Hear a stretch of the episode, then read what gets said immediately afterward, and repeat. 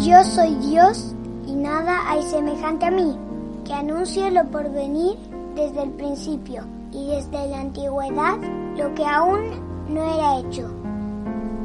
Isaías 46, 9. Muy buenos días niños y niñas. ¿Cómo han estado? Bueno, aquí comenzamos una nueva semana con nuestras meditaciones, pero no queremos empezar sin antes mandar saludos a algunos niños que se han contactado con nosotros. Vamos a partir por Javier Forero Ayala, que es de Colombia, y quien nos agradece y nos mandó un dibujo, un muy lindo dibujo donde aparece él con una pelota y un día de sol muy hermoso. Bueno, le mandamos un beso, un abrazo y que sea un hermoso día de sol para ti, querido Javier.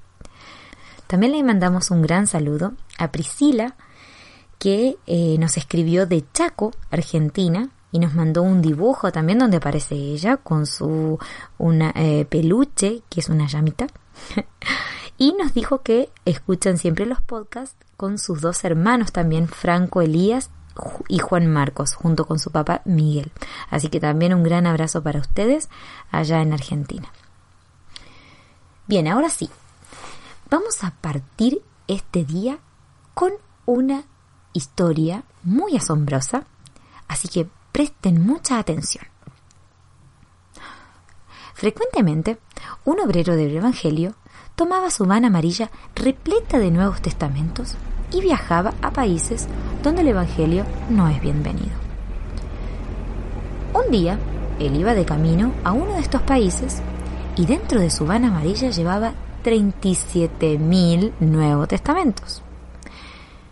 Justo antes de pasar por la aduana, se dio cuenta que había olvidado llevar un documento esencial que le permitía cruzar la frontera con el material evangelístico.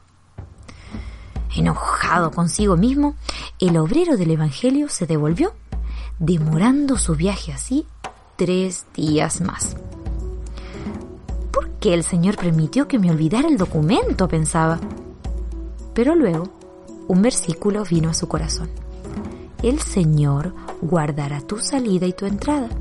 Salmo 121, 8 pensaba y pensaba, el Señor debió permitirlo por un motivo. Tres días más tarde, este hombre de Dios repitió su viaje y ahora sí, con el documento en la mano, se acercó a la aduana fronteriza. Sin embargo, se dio cuenta que las cosas en ese lugar lucían diferentes. Luego de unos momentos, un policía de la aduana se acercó y le pidió sus papeles. Lo miró fijamente, luego miró los papeles. Volvió a mirarlo a él y nuevamente los papeles. Después de un minuto de silencio, el policía le dijo ¡Ja! Así que eres tú. Tu Dios debe amarte mucho. Titubeante, el cristiano le dijo que sí, que Dios ciertamente lo amaba muchísimo, pero que no entendía por qué le decía eso. El policía entonces apuntó con su dedo hacia un costado del edificio y le dijo ¿Ves esas piezas de metal retorcidas por el fuego justo ahí? Sí, claro. ¿Qué son? le preguntó el evangelista. Bueno, tres hombres trataron de matarte y le prendieron fuego a tu van hace tres días. Pero claramente que se equivocaron. Destruyeron otra van amarilla que estaba esperando pasar. Ahora, rápido, apúrate. Pasa rápido a la frontera. Ciertamente, niños, hay personas que pueden levantar barreras para que la Biblia no sea leída en todo lugar. Pero Dios decide que sea de otra manera. Mi palabra no volverá a mí vacía, sino que hará lo que yo quiero y será prosperada en aquello para que la envíe. Isaías 55, De esta manera, el Evangelio salta por encima de las fronteras para llegar a quienes tienen hambre y sed del mensaje del Evangelio. Fueron halladas tus palabras y yo las comí, y tu palabra me fue por gozo y por alegría de mi corazón. Jeremías 15, 16. Cristo, nombre glorioso.